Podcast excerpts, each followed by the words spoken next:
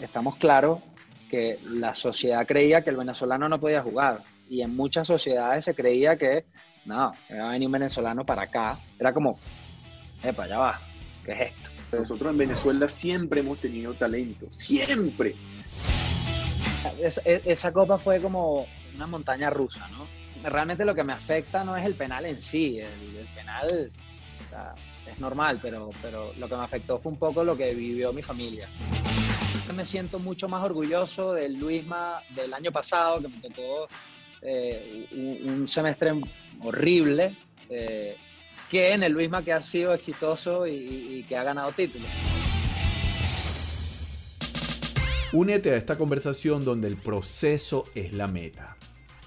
Yo soy Jeremías Álvarez y esto es Conversaciones para el Éxito, donde todas las semanas conversaremos con atletas de alto rendimiento para conocer cómo es la mentalidad y los hábitos de una persona élite. En ella te dejaremos herramientas, estrategias y los pasos para que sigas creciendo. Hoy tendremos a Luis Manuel Seijas. Luis Manuel tiene un gran recorrido por el fútbol suramericano, especialmente en Independiente Santa Fe de Colombia, donde ha hecho una carrera brillante y donde es ídolo del Club León. He tenido el privilegio de compartir con él la selección de Venezuela y hemos trabajado juntos. Y he conocido no solamente al grandioso jugador y talentoso que es, sino al ser humano que hay detrás del futbolista. Y déjame decirte que me enamoré de su personalidad apenas lo conocí. Excelente persona, hicimos una gran empatía y una gran amistad. Pero antes de empezar este episodio quiero hablarles de nuestro modelo Crack, un modelo de acompañamiento emocional y mental para jugadores, directores técnicos y líderes deportivos. ¿Sabías que más del 70% de los futbolistas no logran sus sueños por su falta de creencia en sí mismos? Los invito a que visiten mi página web www.coachjeremías.com o escriban directamente al correo info arroba Y más poderoso que ejercitar las habilidades es ejercitar tu mentalidad. Si tu mente no está en el lugar correcto, no importa qué tan bueno seas. Ahora sí, vamos con esta conversación con el gran Luis Manuel Seijas. Ahora sí vamos a arrancar con el gran Luis Manuel Seijas. Ahorita, y bueno, desde hace mucho tiempo, el gran león del Santa Fe y de nuestra amada Tinto también. Estamos súper, súper feliz que te hayas unido a esta serie. Como, como la mayoría de los invitados, son personas especiales. Tú eres una persona súper especial para mí. Luisma es una de esas personas que cuando comencé en la selección me di cuenta que la gente que, viste nuestra camiseta no solamente son maravillosos jugadores, para mí lo que más me sorprendió gratamente fue el corazón que tienen. Y Luisma es una de esas personas con un corazón maravilloso, una de esas personas que tú te enamoras cuando los conoces. Y bueno, agradecido nuevamente Luisma que te tomes el tiempo yo sé que la gente dice que estamos en cuarentena y hay personas que no tienen nada que hacer. Bueno, Luisma no es uno de esos. Luisma tiene mucho que hacer. tú sabes, tú sabes que estamos haciendo muchas cosas. Así es, ya, ya, nos contarás de eso si se puede por aquí, pero bueno, de paso tiene una bella familia, sus princesas que también demandan de tiempo. Así que gracias, bienvenido, Luisma. No, Jerem, me vas a hacer llorar a mí temprano, todavía no. Eh, de verdad que bueno, eh, tú sabes que las palabras tuyas siempre, yo siempre lo he dicho y te lo dije la otra vez que nos juntamos, Jeremías siempre tiene las palabras exactas. Eh, y, yo creo que cuando nos conocimos aquí en el 2016, ya de una vez como que hubo, una química, yo, yo siempre he sido fiel creyente de, lo que ustedes hacen, de poder guiar y mostrar el camino para, para muchos atletas y no solo atletas, empresarios que lo necesiten. Y por eso que cuando nos conocimos ese 2016, eh, hubo un clic y, hemos mantenido siempre una relación, una amistad muy, muy fuerte. Gracias, Luisma, gracias. Sabes que el cariño es recíproco. Mira, una pregunta que, que, que quiero hacerte, que, que me encanta arrancar con esto. ¿Qué soñabas cuando eras niño? ¿Qué soñaba Luis Manuel Seijas? Uf, soñaba muchas cosas, soñaba muchas cosas. Bueno, te cuento que mi viejo eh, siempre ha sido un adicto a la lectura, todavía lo es, y, él era muy, muy fanático de las revistas, de las revistas. Y yo me acuerdo que él tenía torres de revistas del gráfico, esa revista deportiva argentina famosísima, eh, tenía torres de revistas de Don Balón, eh, de la revista de fútbol español, y él era fanatiquísimo de la revista Sport Illustrated, posiblemente la revista de deporte más icónica en la historia, ¿no? Entonces, claro, mi hermano y yo pasábamos, pasábamos, pasábamos, pasábamos horas, horas viendo fotos y, y claro, cuando tú tienes, cuando tú consumes esa, esa imagen eh, y esas imágenes tan impactantes que tenían, porque eran unas fotos increíbles, las del gráfico, las de Sport Illustrated, eh, realmente tu, tu, mente vuela, vuela, vuela, y, veías la foto y te veías ahí, fuera que fuera un basquetbolista o fuera lo que fuera. ¿Qué hacíamos nosotros? Al principio de cada año escolar, mi papá nos repartía las revistas. Y en vez de forrarlas, los cuadernos con un forro normal, nosotros hacíamos collage, collage de, de todas las, las, fotos que nos gustaban, las pegábamos en los cuadernos y las, y las forrábamos. Papel con contact el papel contact, exactamente. Quedaban, primero eran los mejores cuadernos del colegio, o sea, eran espectaculares por, por todo lo que armábamos. Y, y, en el salón, desde que yo tengo uso de razón, o sea, yo estaba sentado en mi pupitre y, y, y lo, yo le veía era la portada del cuaderno y eso me, me, me llevaba la mente a, a todos lados. Entonces, eh, teníamos también revistas de surf. Nosotros, bueno, por, por Valencia, estábamos muy cerca de la playa, surfeábamos también. Entonces, soñaba mucho, soñaba mucho, tenía esa capacidad de, poder transportarme mentalmente a muchas cosas que, veía.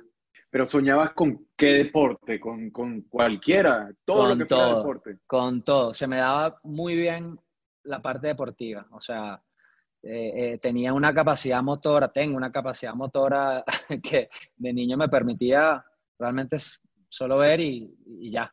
Fabuloso. Bueno, no te voy a preguntar por qué el fútbol, porque te lo voy a preguntar un poco más adelante. Ok. Pero, ¿qué, qué es el éxito para ti, eh, eh, Luisma? Uf, esa es como difícil, pero obviamente va de acuerdo a cada, a, cada expectativa personal, ¿no? O sea, para mucha gente capaz la felicidad es el dinero, para otra, no sé, tener un carro o una casa, pero, pero yo creo que si tú si tú realmente miras, eh, ser exitoso es ser feliz, independientemente de, lo que hagas. Eh, a, veces, a veces nosotros, y se crea la falta expectativa, la falsa expectativa, y creo que lo, lo, charlamos la otra vez, Ere, de que, de que, bueno, haz lo que amas y no trabajarás ni un día de tu vida. Y eso le da como, como cierta facilidad a todo esto, y no es la realidad. O sea, porque sí, obviamente hay, hay, mucha gente que encuentra su pasión, hay mucha gente que encuentra su motivo, pero hay mucha gente que no lo encuentra. Y, y dentro de eso logran ser feliz, como, como lo comentamos la otra vez que tuvimos nuestra charla, Jere. Y, y, y, a veces es, es, importante que la gente sepa que, que a veces uno tiene un mal día y a veces uno hace lo que ama, pero a veces hay días que uno no quiere ir a entrenar, hay días que uno no se para con las mismas ganas. Eh, pero, en resumidas palabras, el éxito es ser feliz en lo que decidas hacer. Qué bueno, qué bueno escuchar eso, este, porque eh, como lo conversábamos, la sociedad a veces tiene otro concepto del éxito. Y si el éxito es ser feliz, este, no necesariamente tiene que ver con, con logros eh, materiales. Este, tiene que ver más con, con, con, ser feliz con lo que tengamos, sea mucho o sea poco. Bueno, entonces, si el éxito es, eh, eh, para ti es ser feliz, o sea, tú eres exitoso entonces. Sí, sí, totalmente. Y he sido exitoso hasta cuando no lo he sido, porque he encontrado esa, esa manera de eh, saborear y disfrutar un poco, ¿cómo se llama esto? Todo el proceso, ¿no? Y, yo creo que ahí, ahí está la clave. Más bien me siento mucho más orgulloso del Luisma del año pasado, que me tocó eh, un semestre horrible, eh, que en el Luisma que ha sido exitoso y, que ha ganado títulos.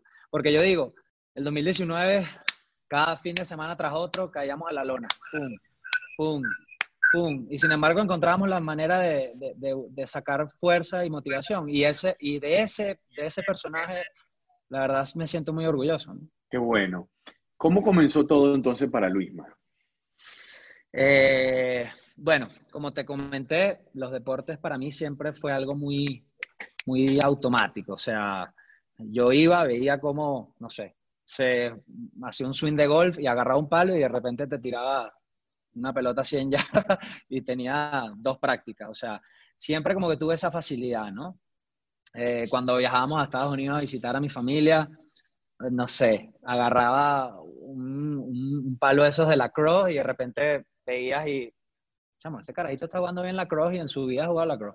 Entonces eh, tenía como, como esa, esa, esa parte natural, ¿no?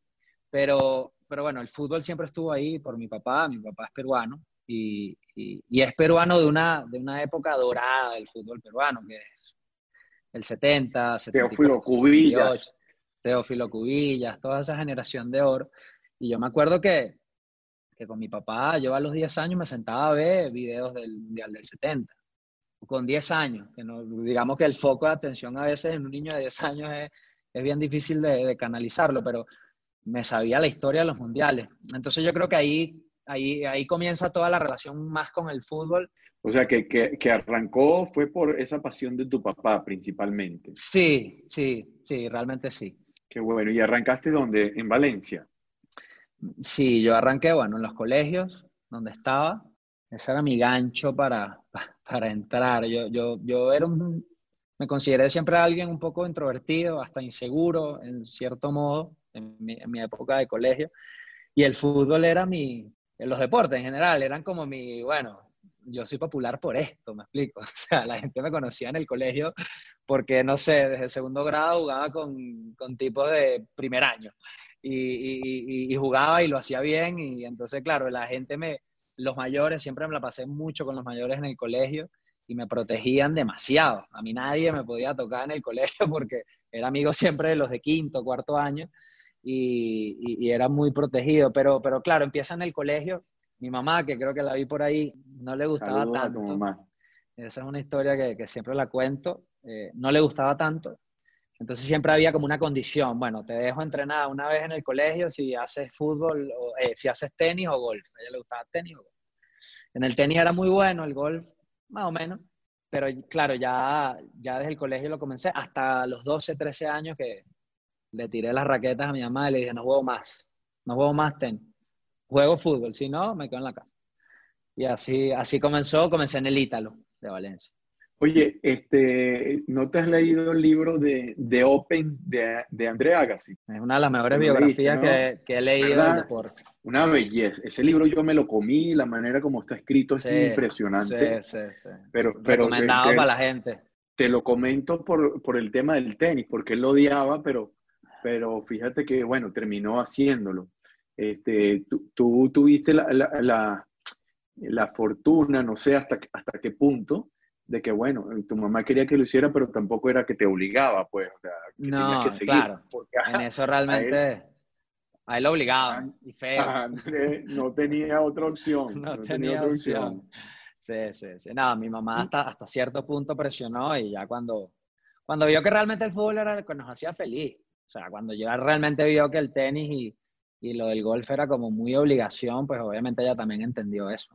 En casi todas las, las conversaciones que he tenido, y lo vuelvo a recalcar, Luisma, por el tema de, de los padres, que estoy seguro que algunos padres de, de futuros futbolistas o deportistas, de lo que sea, eh, quiero que, que, entiendan de que a los niños hay que, no hay que presionarlos para que hagan una, eh, se dediquen a, cierta disciplina deportiva. Lógicamente, tiene que haber algún compromiso, tiene que haber alguna disciplina. Si vas a hacer esto, hazlo, pero no presionarlos a que, a que tengan resultados ni nada de esto, porque el denominador común de, los que hemos entrevistado o conversado siempre tuvieron en sus familias padres fue apoyo, porque a veces he visto algunos padres que oye, le presionan al niño de una manera que lo que hacen es alejarlos más bien, o que tengan una, una, una aversión más bien a, ese deporte, a esa disciplina, porque los presionan de, de, esa manera. Y fíjate que terminas tú siendo, así como la mayoría, deportista, futbolista profesional, pero sin haber tenido esa presión obligada desde chamo. Claro, no, definitivamente. Y, lo que pasa es que es una, una línea muy, muy delgada. Muy delgada. Lo, lo, vivo hoy como, como padre, aunque mi hija no está todavía en una edad en la cual, digamos, eh, está pendiente de hacer algún deporte de, una manera más seria, pero, pero es, una, es, una, es, una, línea muy delgada entre eso, crear una pasión a crear una aberración y que termines odiando el deporte por, por las circunstancias y por las situaciones que, que comienzas a, a, vivir. En eso la verdad que mis papás, o sea, nos llevaban, nos traían, nos acompañaban, pero realmente nunca se basó en el resultado. Y no me acuerdo dónde fue, creo que en un podcast de Juan Pablo Barsky que, entrevista a Stanislao, se me fue el nombre completo, que también es un Exactamente. Un apellido muy extraño. Es pero de una eminencia el tipo. Es de las Neurociencias bárbaro. Mm, es una de las mejores podcasts que he escuchado.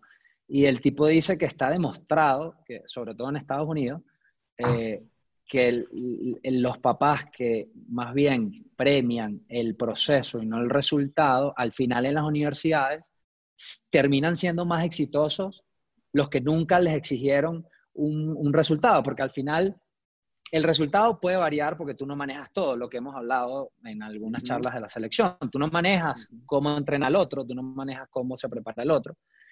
Entonces, que si te no te sale, no te vas a caer. Pero una persona que basa todo en el resultado, la primera que pierde, está frito. Así es.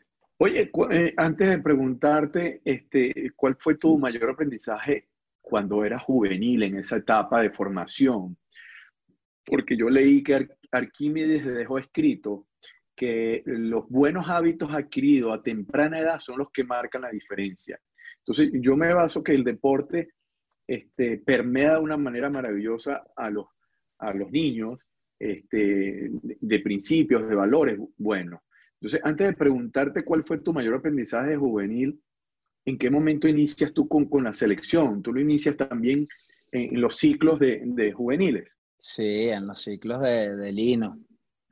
De Lino, por allá. Eh, de Lino Alonso, el, gran Lino. el, el 2001 fue mi primera, diciembre del 2001 era la preparación para el, suramericano sub-17 2003. Y, y, en esa fase es donde yo tengo el aprendizaje más, más grande, un poco respondiendo la, pues la pregunta ya, ya como tal. Yo me acuerdo que yo estaba aquí, en el Ítalo, en Valencia. Eh, y, tu casa. claro, en tu zona de confort, digámoslo. Eh, y, y, tú tienes un estatus y, una vez que ya eh, tú sales, pues ya es diferente. Y yo me acuerdo clarito, o sea, me acuerdo clarito. Fue un 12 de diciembre, eran 10 días de concentración eh, hasta el 22 de diciembre. Y tú dices, bueno, son 10 días. O sea, comparado a toda esta cuarentena que estamos viviendo, 10 días es, es nada. y yo me acuerdo que fueron los 10 días más largos de mi vida. Ni, estos, ni estas seis semanas las he, las he pasado tan, tan lenta como esos 10 días. Y éramos 60 jugadores, los mejores de todo el país.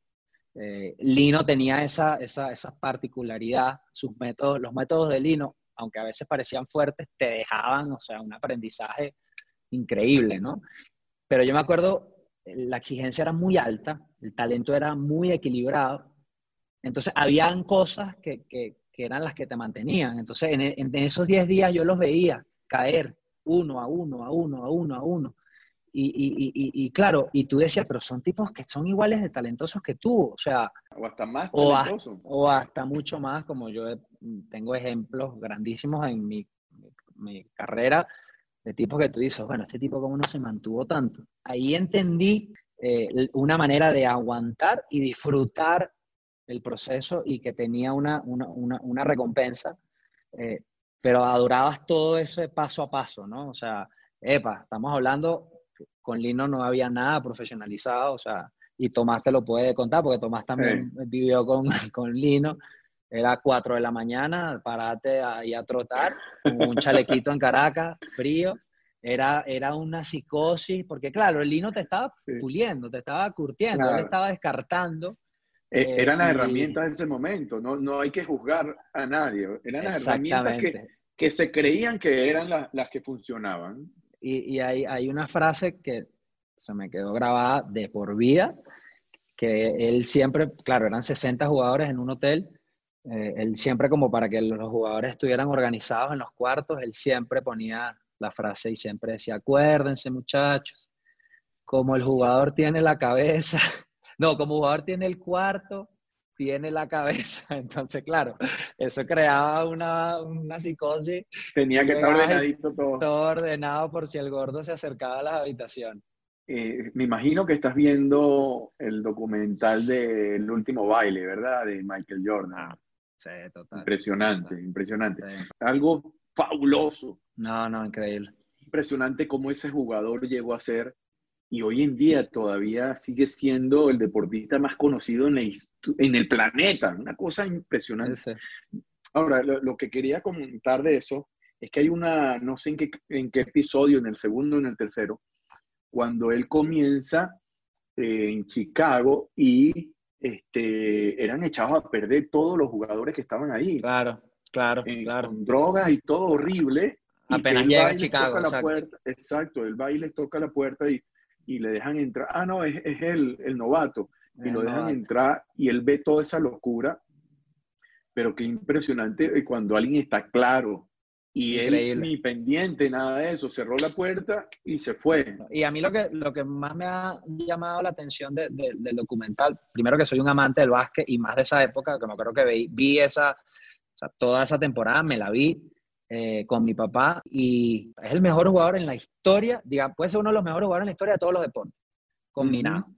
Eh, el tipo ganó su primer anillo a los de siete años después de jugar en la liga. Y eso es lo que más ya, a mí, yo digo, wow, o sea, siete años, es mucho tiempo. Pero fíjate también cuándo fue que, cuando comenzó a jugar en equipo. Eh, ahí cuando llegan a la final, ok, Obviamente llegaron a la final porque el tipo era un monstruo, pero ellos no eh, eh, terminan ganando cuando él suelta la pelota, dice, ok, se la voy a pasar. Está diciendo a Paxson, a Paxson. A Paxson. Y Paxson uh, comenzó a meterla, pero cuando ahí fue donde él entendió que él solo no iba a poder ganar. No puede, claro. fue cuando comenzó a jugar en equipo y eso es clave, eso es crucial. Sí.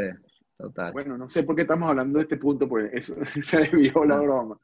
¿Cuándo te diste cuenta que podías ser profesional, Luisma? ¿En qué momento te diste, oye, a esto es que me voy a dedicar, de esto voy a vivir? En, eso, en esos 10 días traumáticos de diciembre. en esos 10 días. En esos 10 días, por eso, por eso que te comentaba, o sea, claro, es difícil y es agotador, pero, pero me encantaba, o sea, yo estaba feliz, yo amaba todo eso que me estaba pasando.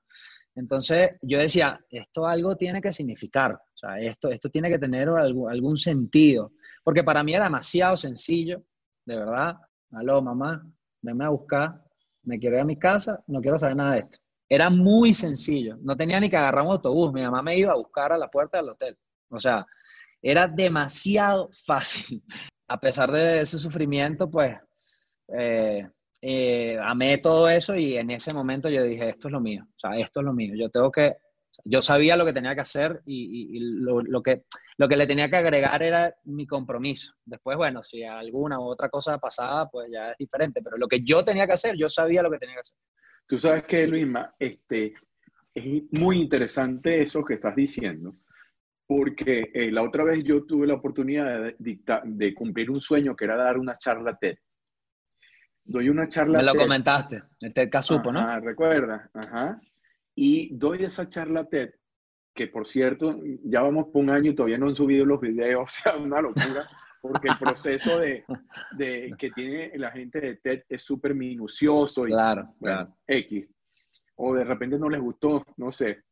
Pero el tema es que el tema es que yo hago esa charla y hablo sobre cosas verídicas que el porcentaje de los deportistas de alto rendimiento que tienen éxito, el porcentaje muy, muy alto, vienen de zonas, este, de zonas vulnerables eh, del mundo.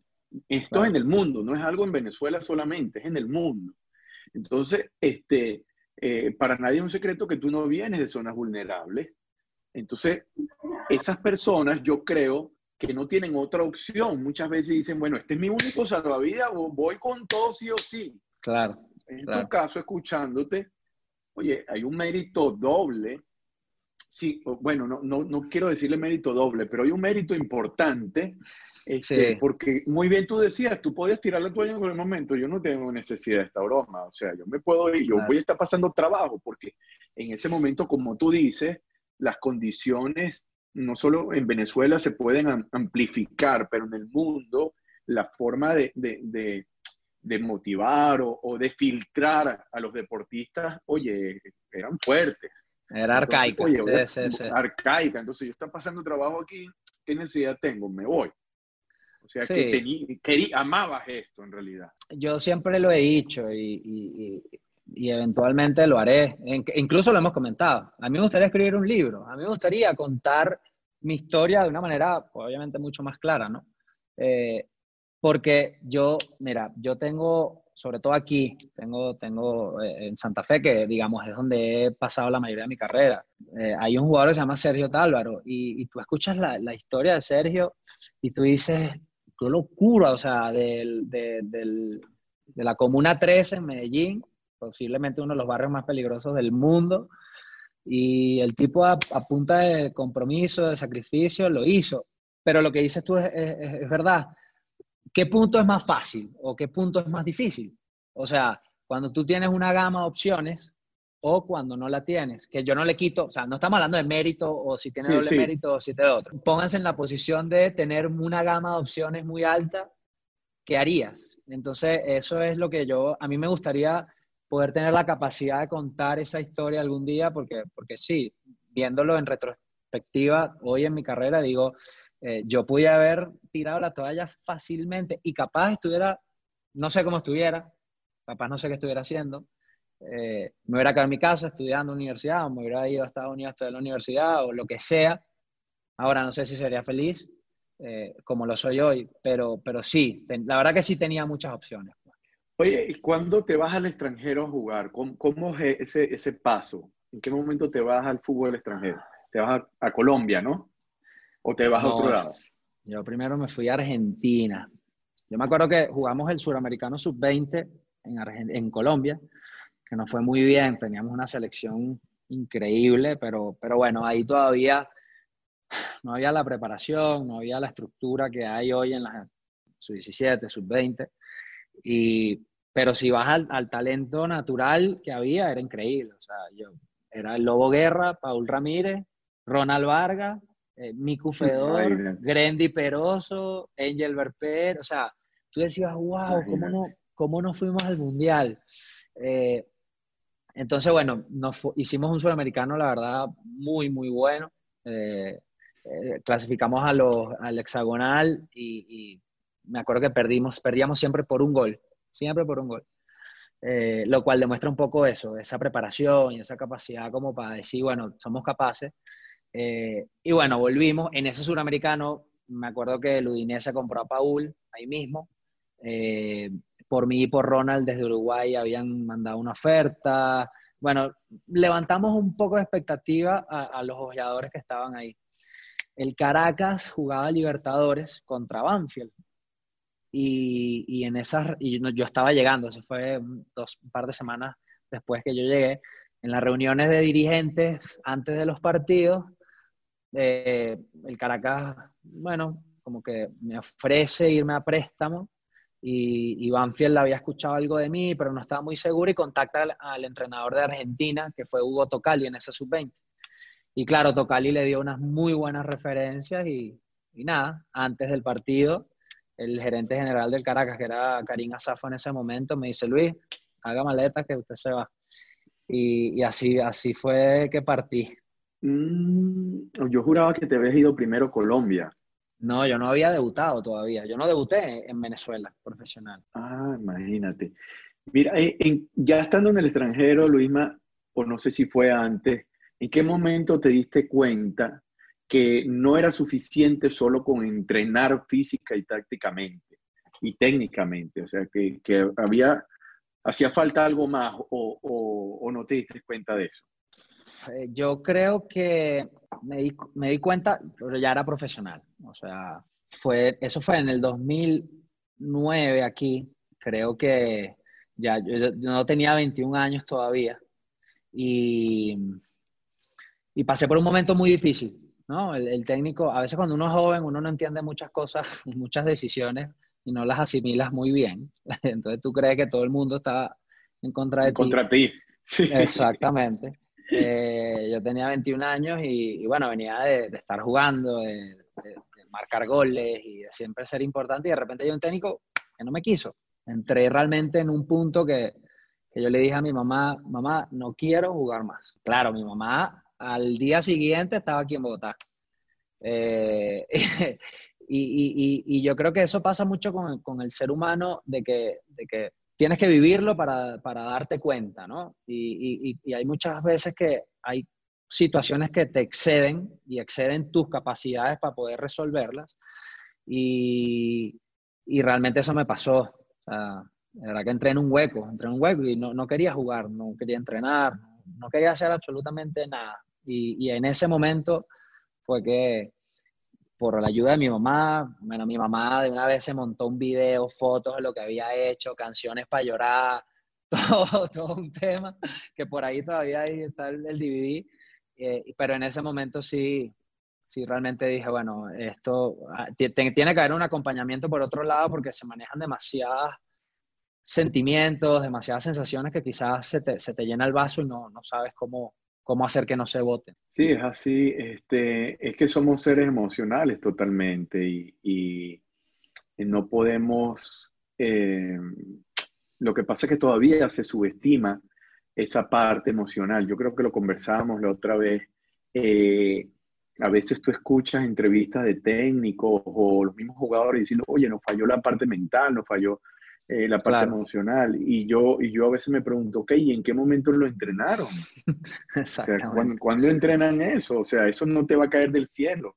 Eh, algunas personas de manera intrínseca tienen alguna eh, manera de manejar más rápido algunas situaciones, pero, pero eso hay que entrenarlo. Eso hay que entrenarlo. No, total, totalmente. Oye, te pregunto, ¿qué anécdota tienes de la Copa América 2016, del centenario? Y te pregunto de esa porque ahí es cuando arrancamos a trabajar. Sí, sí, sí, sí. E, esa copa fue como una montaña rusa, ¿no? Eh, venía de, haber ya firmado por Inter de Porto Alegre, que era un logro súper importante, y, venía con, con muchísima, digamos, moral, digamos, o aire en el pecho, por decirlo así, ¿no?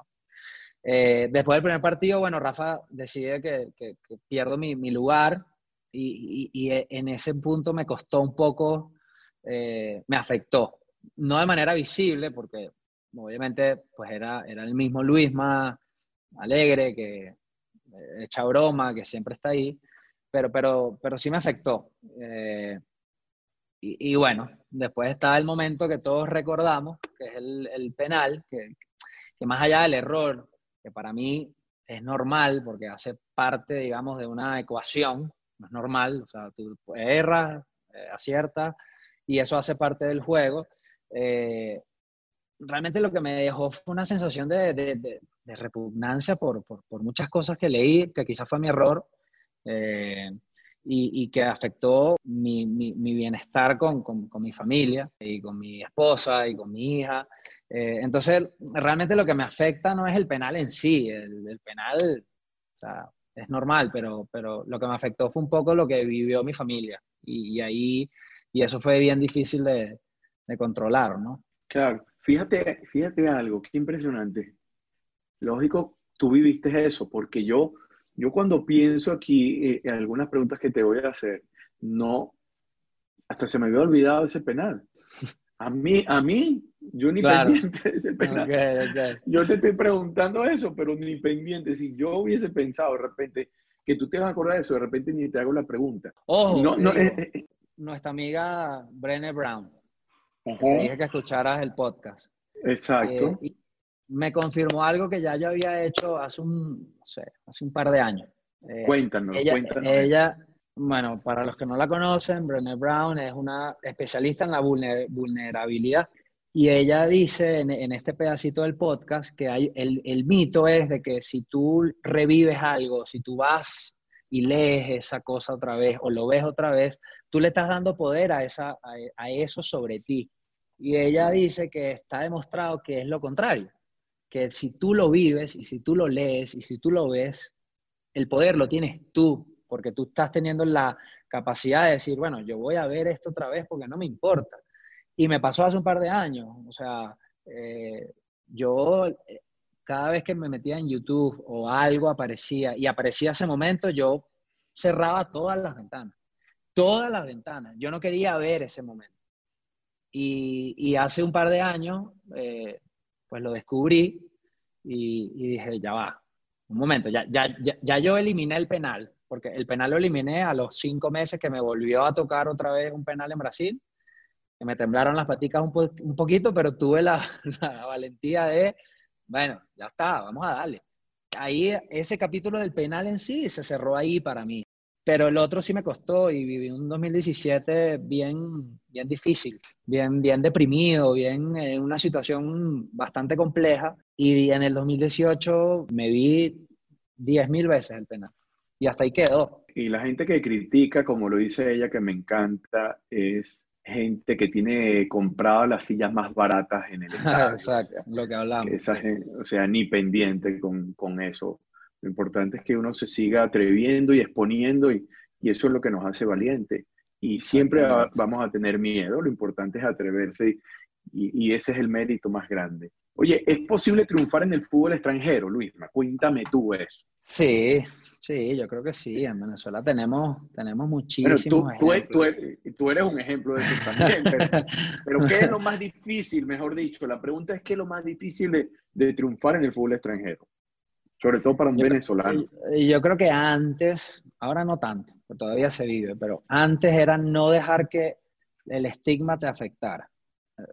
Porque estamos claros que la sociedad creía que el venezolano no podía jugar y en muchas sociedades se creía que, no, iba a venir un venezolano para acá, y empezando por Rafa, que abrió millones de puertas, porque vino, se estableció en un fútbol mucho más competitivo, mucho más expuesto, y, y, después fuimos pasando de a poco algunos y, fuimos rompiendo puertas también.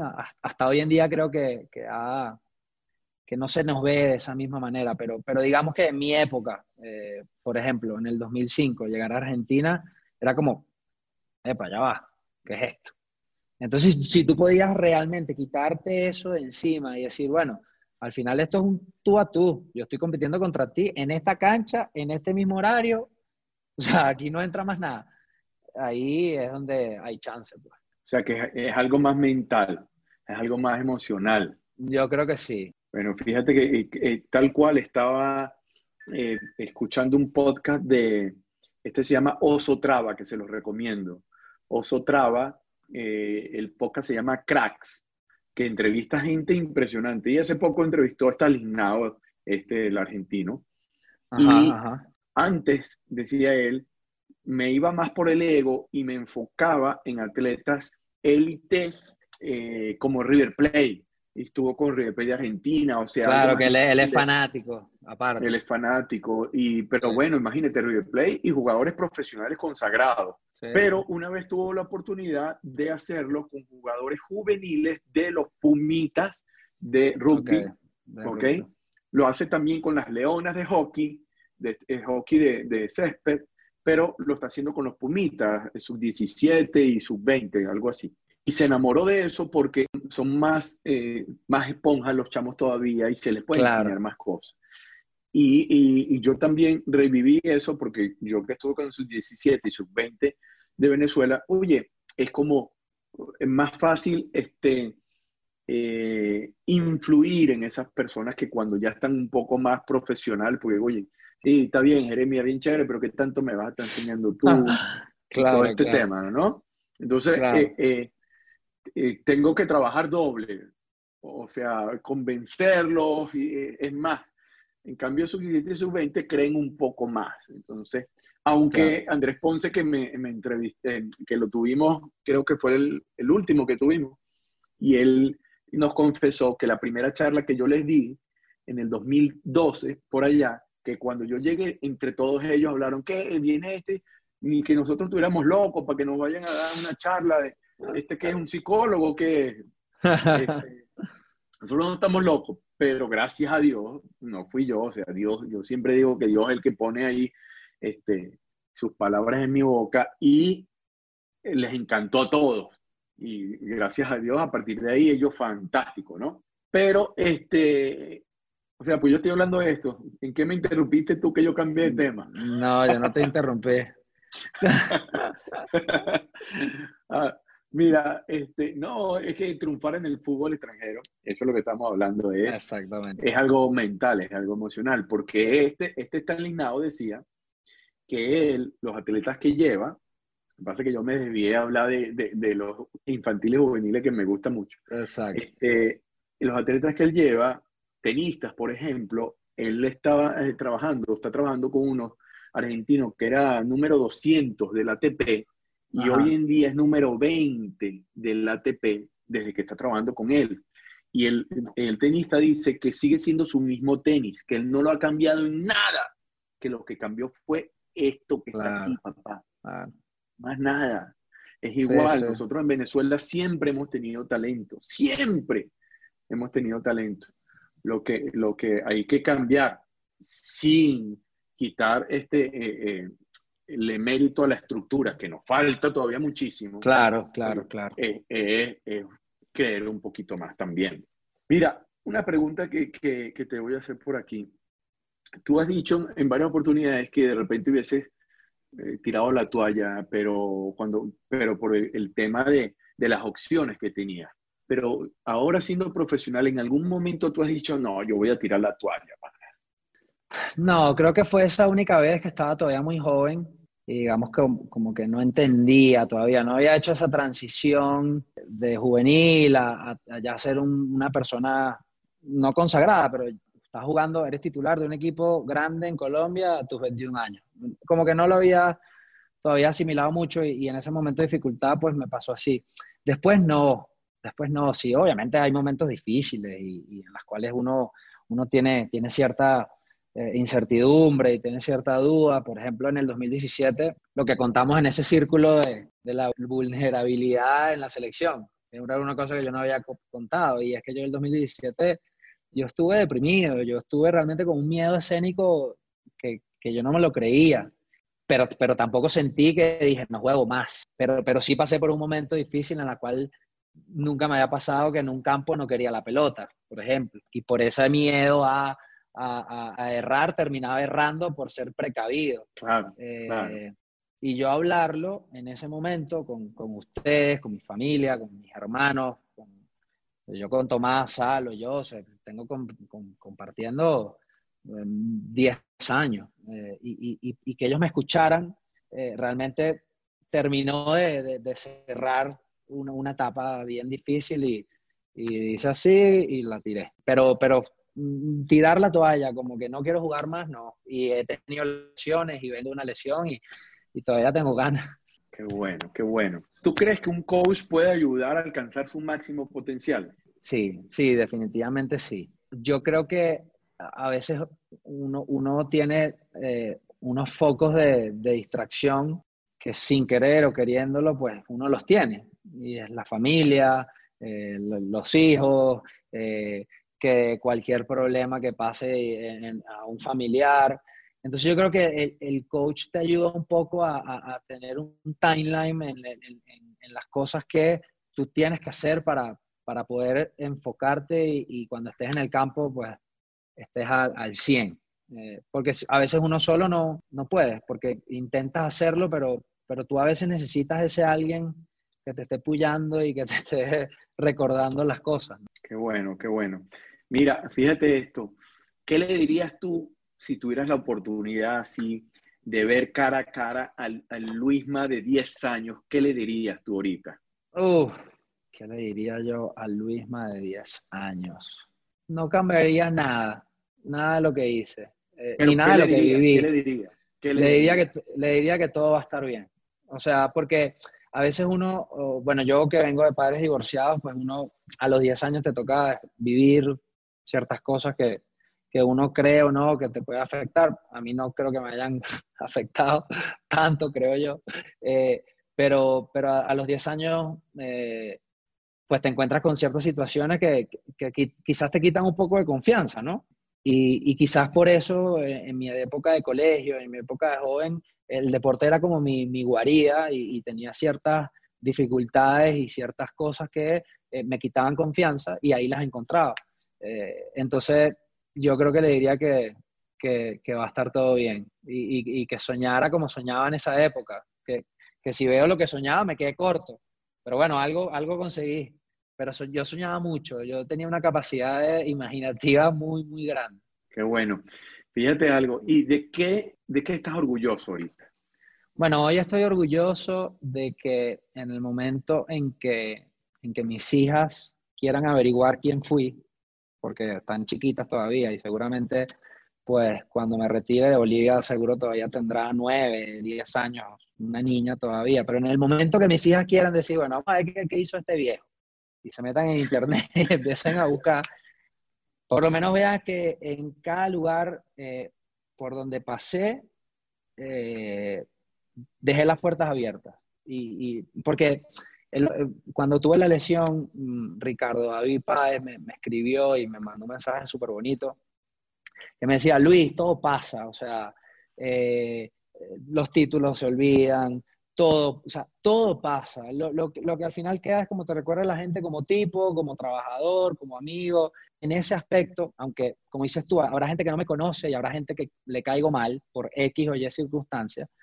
no lo entiende, pero yo sé que la gente que me conoce sabe el tipo que soy, entonces que mis hijas puedan decir, bueno, mi viejo fue un tipazo, eh, encierra todo lo que, por lo cual yo puedo sentirme orgulloso. O sea, ¿tú te consideras un tipazo? Yo sí, la verdad, la verdad que sí. Lo que pasa es que la gente, la gente no me conoce, la gente no me conoce. O, tiene la imagen del personaje, pues. No, no, yo, yo lo certifico, papá. Mira, ¿qué, ¿qué, le recomendarías a una persona que tiene grandes sueños? No, obviamente estas son frases típicas, ¿no? que no, no dejes que nunca nadie te diga que no, pero es la realidad. O sea, no dejes que nunca nadie te diga que no. Eh, porque al final eh, hay, hay cosas que para cumplir un sueño dependen de ti solo. Y eso está el compromiso, la dedicación, la motivación. No son cosas que tú puedes manejar. Entonces, si, si tú manejas eso y si realmente crees que vale la pena eh, que te digan loco, que te digan que no puedes. Que, si tú realmente crees en eso. O sea, ¿a ti te dijeron en algún momento que estabas loco, Luisma? No, no, me lo, no sé si me lo llegaron a decir, pero posiblemente algún amigo que quizás estaba en una zona de confort eh, mucho más tranquila, de, de, bueno, tengo mis pasos ya calculados de la universidad, después trabajo en la empresa de mi viejo.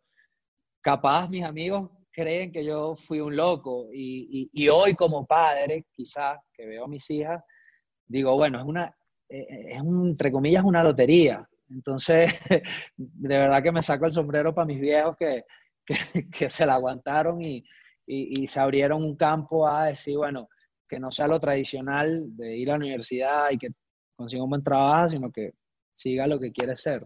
Fíjate que estás diciendo algo aquí que me de inmediato me hizo acordar de algo, pero te, te voy a preguntar antes de comentar eso.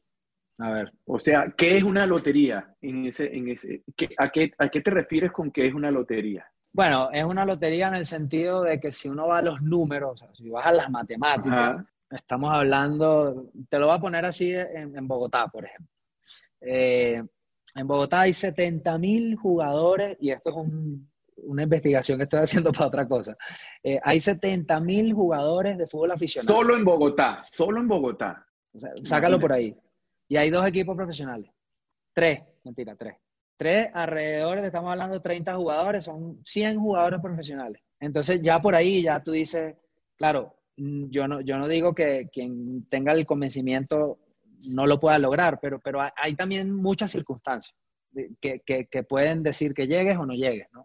Entonces a eso me refiero con, con el tema de la, de la lotería, una lesión en un partido cuando eres joven. Claro, o sea, muchos riesgos que hay alrededor de, de cosas que no puedes manejar. Bueno, es que te lo pregunto con toda intención porque esta serie de conversaciones se llama El proceso como camino al éxito. Porque eh, esto no es el resultado como camino al éxito. Claro, éxito. Es el proceso. O sea, yo creo que los padres, indiferentemente que crean que uno puede llegar o no, lo que tienen que apoyar es ganancia. claro, lo que tienen que apoyar desde cualquier punto de vista, desde cualquier punto de vista hay ganancia, porque porque aprendes a trabajar en equipo, porque aprendes a eh. tener responsabilidad, porque aprendes a pararte y, volverte a levantar cuando te caes. Eh, el, fútbol tiene ganancias desde cualquier punto de vista. El deporte. en general, obviamente. O lo, que, o lo que uno persigue en realidad, lo que uno persiga, porque no todo lo vas a lograr sino es en la persona que uno se convierte en el proceso, una persona que no se rinde, una persona que va tras su sueño. Que, porque si uno va, va a apuntar a, la, a, lo seguro, entonces no habría gente soñadora, no habrían inventos, no habrían cosas grandes. Así que qué bueno, gracias por esa enseñanza que nos das aquí. ¿Qué provecho le está sacando la cuarentena? Bueno, estoy estudiando, aprovecho y estudio mi, mi máster de gerencia deportiva. Estoy leyendo, ya he leído tres libros en esta cuarentena, así que estoy en un buen promedio. Si puedes decirnos alguno. Eh, bueno, leí uno de Robin Sharma, que se llama ah. El Club de las 5 de la mañana, que bueno, es, es difícil de aplicar, debo decirlo. Pero, pero bueno, digamos que leí y quería entender un poco la filosofía detrás de, esto que yo ya le he escuchado y sé que Kobe Bryant lo hacía eh, y, muchas otras personas de éxito lo hacen y está súper interesante. Y, y, después me leí eh, un libro que se llama eh, El camino simple a la, a la riqueza y, y, no es la riqueza económica, sino, pero es un tipo que te da como los pasos en, las en lo que puede ser eh, independientemente, eh, financiera, financieramente puede ser independiente. Entonces eh, me leí ese y estoy leyendo uno de un corredor de triatlón y Ironman español que se llama Joseph Ahram, que también ah, fue trader. yo vi una charla de él. Trader de la, de la bolsa y estoy ya por la mitad, así que seguramente lo termino pronto. Oye, qué bueno, o sea, que, le estás sacando provecho. Y bueno, desarrollando eso, todas las cosas que, después la gente sabrá. Tengo un par de proyectos que estoy andando y, bueno, la verdad que sí, le, hemos sacado el provecho eh, y compartir. O sea, hoy en día, pues obviamente no, queda de otra. Eh, dar gracias a Dios que uno puede quedarse en la casa, porque no todo el mundo lo puede hacer y esa es una realidad también que estamos viviendo y que no se puede juzgar cuando una persona actúa de una forma u otra, porque uno, al final uno está actuando desde su propia eh, realidad y no es la misma de los demás. Claro, claro. Oye, eh, qué, qué lástima que el tiempo pasó volando. ¿Ya? Para mí pasó volando, no sé, no sé para la gente que está conectada, estoy seguro que sí. ¿Qué frases te han marcado ya para ir terminando? Si tienes alguna frase que nos puedas regalar. No, así muy filosóficas no tanto, pero esa de Lino me marcó, eh, como el jugador tiene la, el cuarto tiene la cabeza. Eh, es buena, es buena. Después había otra que nos decía, para evitar que los jugadores se robaran los uniformes, esta es muy cómica, decía, el que se roba los uniformes es porque sabe que no va a volver. Entonces, claro. Qué bueno, qué bueno. Qué bueno. Te mataba, ¿Ah? te mataba con esa. Ah, y después otra, eh, otra que escuché a, a, Juan Pablo Barsky en el podcast cuando entrevista a Esteban Cambiaso, el jugador de polo, que él es un tipo muy simple y, no me acuerdo el autor, o sea, no sé quién, quién se toma crédito de la frase, pero Barsky dice, uno tiene que tener la plata en el banco y no en la cabeza. Y eso me, eso también me, me pellizcó. Qué bueno, qué bueno. Luisma, ¿qué mensaje le puedes dejar a la gente? No, yo creo que el mensaje es que, que, durante todo este proceso, pues obviamente no todo es victoria. Y si te pones a ver las victorias, son muy pocas en, en, en contrapartida al, al, al esfuerzo de, de, sobreponerte a los obstáculos y a las derrotas, ¿no? Eh, lo otro es que está bien sentirte mal, está bien que uno se sienta a veces abrumado, e, e, y sobre todo en esta época, ¿no? En la cual estamos todos viviendo una circunstancia que nunca nadie había vivido. Eh, y los que posiblemente la hayan vivido deben tener 110 años, no sé cuánto, pero está bien sentir todas las cosas que sentimos hoy, cosas que no nos dejen dormir, incertidumbre de qué es lo que va a pasar. Yo creo que no podemos sentir vergüenza de decir, mira, tengo, tengo este problema, o sea, tengo, tengo esta inquietud, tengo esta cosa que me, que me paraliza. Y, y, eso es una manera también de salir de eso, ¿no? Porque a veces se nos ve como unas máquinas, sobre todo a los atletas, se nos ve como unas máquinas que, que, que no, no, no, sentimos, que no vemos, que no leemos, y la realidad es que no, la realidad es que no. A mí me ha tocado convivir con situaciones bien difíciles y está bien, o sea, no hay nada extraño en sentir ese tipo de cosas. Qué bueno, Luima. Tú sabes que voy a extrañar muchísimo que no salgamos los dos con los pies descalzos al campo a caminarlo ante los partidos. eso lo voy a extrañar mucho. Es verdad, eso ah. lo hicimos en el 2016, es verdad. Cuenta, cuenta eso antes sí. de Sí, bueno, eso es un tema que para los que estén aquí de Colombia, pues saben eh, que nació en Santa Fe, es un pasaje bíblico en la cual dice, no recuerdo exactamente, capaz que sí me, me dice el versículo bien, pero, pero eh, realmente Dios dice que la tierra que tu planta pise, pues Dios te la dará. Entonces, con Santa Fe tuvimos, tomamos esa, esa creencia realmente, no era una cábala, era una creencia. Y bueno, charlando un poco con Jere y nos dimos cuenta que compartíamos muchas cosas de, en, la misma página en lo que a fe se refiere, pues lo hicimos muchas veces de, salir eh, descalzos a caminar el campo. Antes de comenzar los partidos, así que, sí, oye, un honor haberte tenido con nosotros, Luisma. Este, sabes que te quiero un montón, te respeto mucho, un abrazo inmenso y bendiciones para tu esposa, para tus princesas, para toda tu familia. Bueno, nada, de verdad que un placer, espero que no los haya molestado mucho tanta habladuría que a veces sé que, que, me paso, pero bueno, contento de que pude compartir una parte de mí que, que no comparto mucho y, y, y me encanta que, bueno, sepan un poco también quién soy y las cosas que he hecho. Gracias, papá. Dios me los bendiga. Un abrazo para todos. Es un gran privilegio para mí llamar amigo a Luisma. He compartido bastante con él, sé la calidad de ser humano que es, se dieron cuenta en este podcast, en esta conversación que pasó volando. Y también ahí nos damos cuenta de que todo lo que él ha logrado no ha sido cuestión de suerte, ha sido cuestión de trabajo, de enfoque, de disciplina y de amar lo que hace. Si te gustó este podcast, envíalo y compártelo con otros más para que sigamos llegando a más personas y podamos seguir compartiendo y conversando con más atletas élites. Sigan nuestra cuenta en Instagram, Coach Jeremías o arroba C para el éxito y comenta esta conversación. Esto es todo por hoy. Quien les habló, Jeremías Álvarez, te deseo una feliz semana. Este episodio es presentado por el modelo CRACK, un modelo de acompañamiento a jugadores, directores técnicos y líderes deportivos. El modelo CRACK ha sido creado en un marco para construir culturas de alto rendimiento que se centran en el entrenamiento de la mentalidad individual para ser un catalizador positivo y exponencial del colectivo. Visita mi página web www.coachjeremías.com o escriban directamente al correo info arroba En la producción de este espacio, María Gorrín. En la edición, Claudia Cuauro. La próxima semana en Conversaciones para el Éxito tendremos a Giselle Cecín.